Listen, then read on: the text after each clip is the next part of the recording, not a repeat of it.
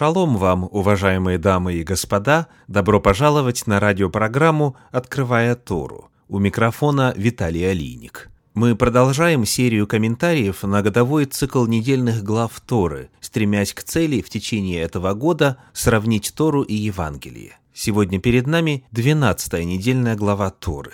Ею завершается чтение и изучение первой книги Торы, книги Бытие, книги Берешит. 12 недельная глава приходится на следующий отрывок из книги «Бытие», начиная с 47 главы 28 стиха и заканчивая 26 стихом 50 главы. Бытие 47, 28-50, 26. Эта недельная глава называется «Ваехи» по первым словам раздела. Книга Бытие 47.28 говорит «И жил Иаков в земле египетской 17 лет» в оригинале «И жил Ваехи».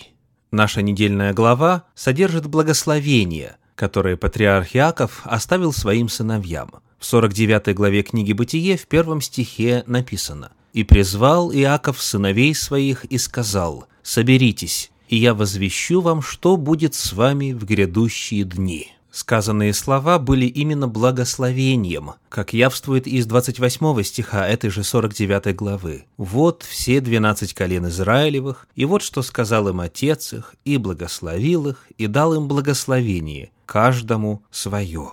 Эти благословения были одновременно и пророчествами. И это пророчество не о самих сыновьях, а об их потомках, о коленах Израиля. Сегодня мы сделаем обзор благословения, которое получил Иуда, один из двенадцати сыновей патриарха.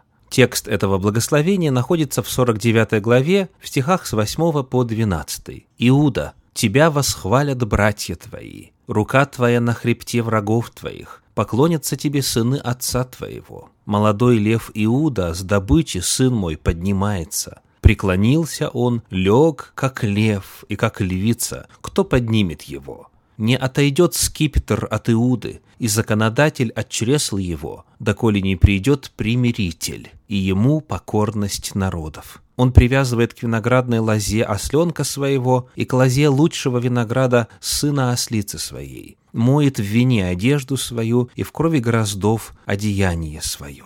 Рассмотрим ключевые фразы этого благословения – Первая из них звучит так. «Иуда, тебя восхвалят братья твои». Само имя Иуда, в оригинале Егуда, означает «хвала Господу». Здесь в подлиннике перед нами игра слов «Тебя, восхваляющего Бога, восхвалят братья твои». Далее следует фраза «Рука твоя на хребте врагов твоих». Слово «хребет» в подлиннике «ореф» переводится также как «затылок», Одно из ярчайших исполнений этого пророчества имело место в эпоху Давида. Например, во второй книге царств, в 22 главе, в стихах 1, 40 и 41 написано «И воспел Давид песнь Господу в день, когда Господь избавил его от руки всех врагов его и от руки Саула, и сказал, «Ты припоясываешь меня силою для войны и не злагаешь предо мною восстающих на меня. Ты обращаешь ко мне тыл врагов моих,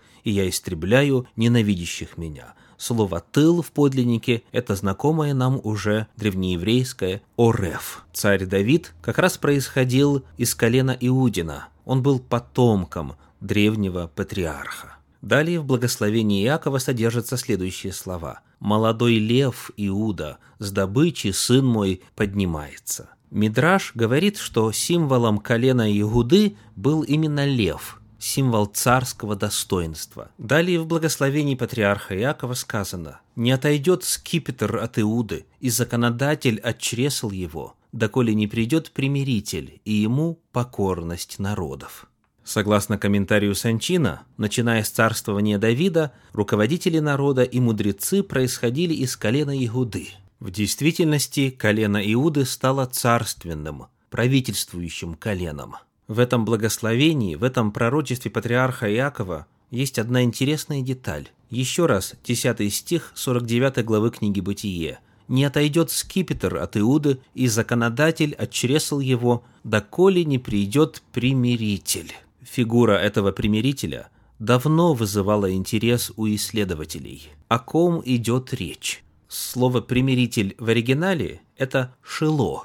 В классическом иудейском комментарии Санчина написано «Придет Шило, то есть Машиах, помазанник, Мессия». Тоже читаем у Раши «Царь Машиах, которому царство принадлежит». Вот что написано в комментарии Щедровицкого. Словом «примиритель» переведено древнееврейское «шело», производное от глагола «шала», быть спокойным, быть мирным. Это одно из имен Мессии, как примирителя Бога с людьми и людей между собою. Выражение «яво шело» «придет примиритель» имеет в древнееврейском языке числовое значение 358. Получается как сумма числовых значений, составляющих его букв. То же числовое значение 358 имеет и слово «машех» – «мессия». Пророчество говорит, что не отойдет скипетр от Иуды, и законодатель отчресл его, то есть царь, скипетр, символ царской власти, и из иудейского колена будет править, и полномочный законодательный совет в Иудее будет действовать, доколе не придет примиритель, то есть Мессия. Перед нами, таким образом, еще одно мессианское пророчество в Торе. Роль Мессии, роль Машеха здесь – это примирение – и далее сказано «и ему покорность народов». Читаем в комментарии Раши. «Собрание, скопление народов, как сказано, его племена взыщут». И дальше Раши ссылается на книгу пророка Исаии, 11 главу, 10 стих. Прочитаем. В 11 главе книги пророка Исаии стихи 1, 2 и 10. «И произойдет отрасль от корня Иисеева, и ветвь произрастет из корня его, и почиет на нем Дух Господень, Дух премудрости и разума, Дух совета и крепости, Дух ведения и благочестия. И будет в тот день к корню Иисееву, который станет как знамя для народов, обратятся язычники, и покой его будет слава. Иисей – это отец Давида царя. Из этого же корня происходит Машеах, Мессия – Согласно пророчеству Исаии, на которое ссылается Раши, Мессия станет как знамя для народов, и к нему обратятся язычники. Исаия здесь вторит древним словам Торы, и ему покорность народов. Таким образом, Мессия рисуется не в узконациональных категориях. Это не просто национальный избавитель. К нему обратятся язычники. В этом благословении патриарха Иакова есть и общие указания времени пришествия Машиаха. Вновь обращаемся к комментарию Щедровицкого. Когда же, согласно этому пророчеству, нужно ожидать Мессию? Очевидно, тогда, когда отойдет скипетр от Иуды. Ибо сказано, не отойдет скипетр от Иуды, доколе не придет примиритель.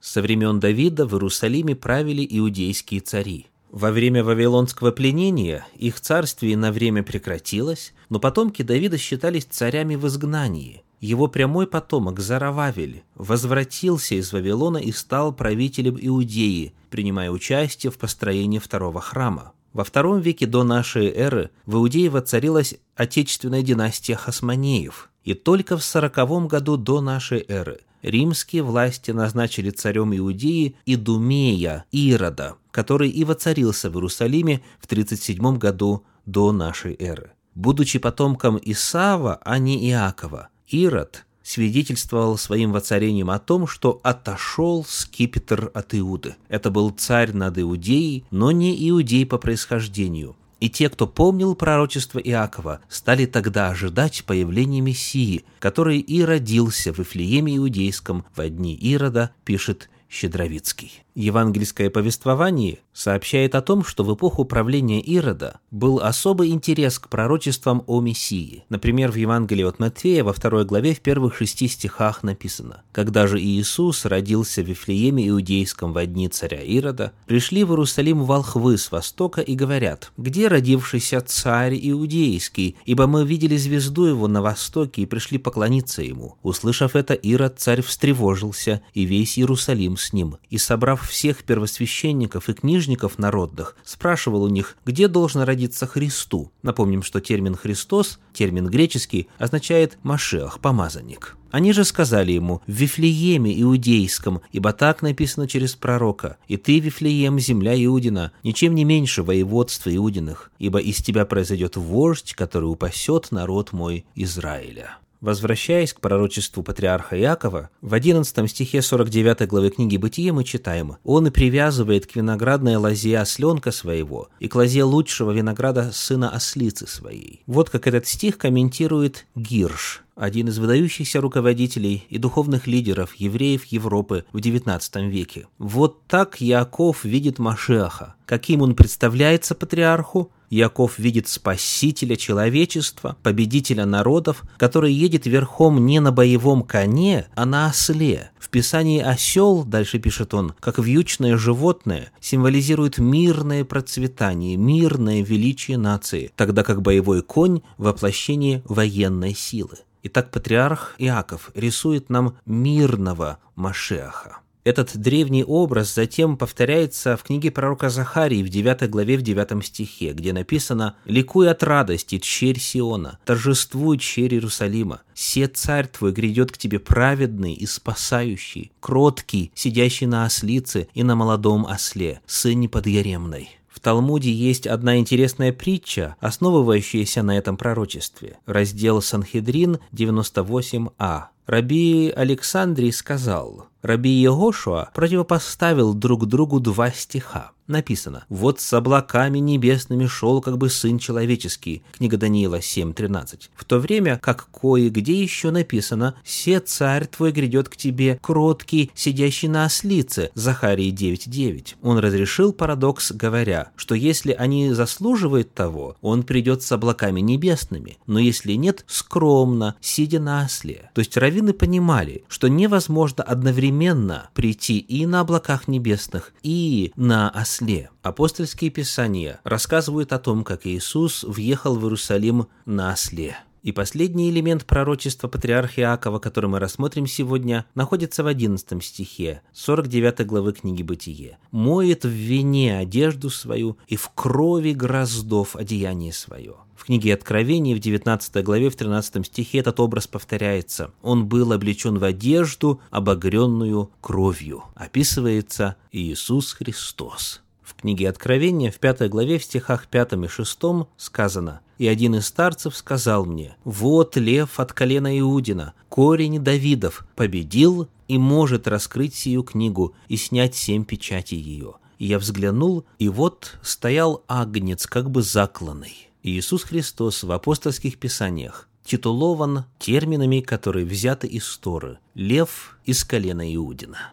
Древнейшие пророчества исполнились, династия иудейских царей завершилась, Машиах пришел. Да благословит Всевышний вас и ваши семьи. Поздравляю с наступающей субботой. Шаббат шалома.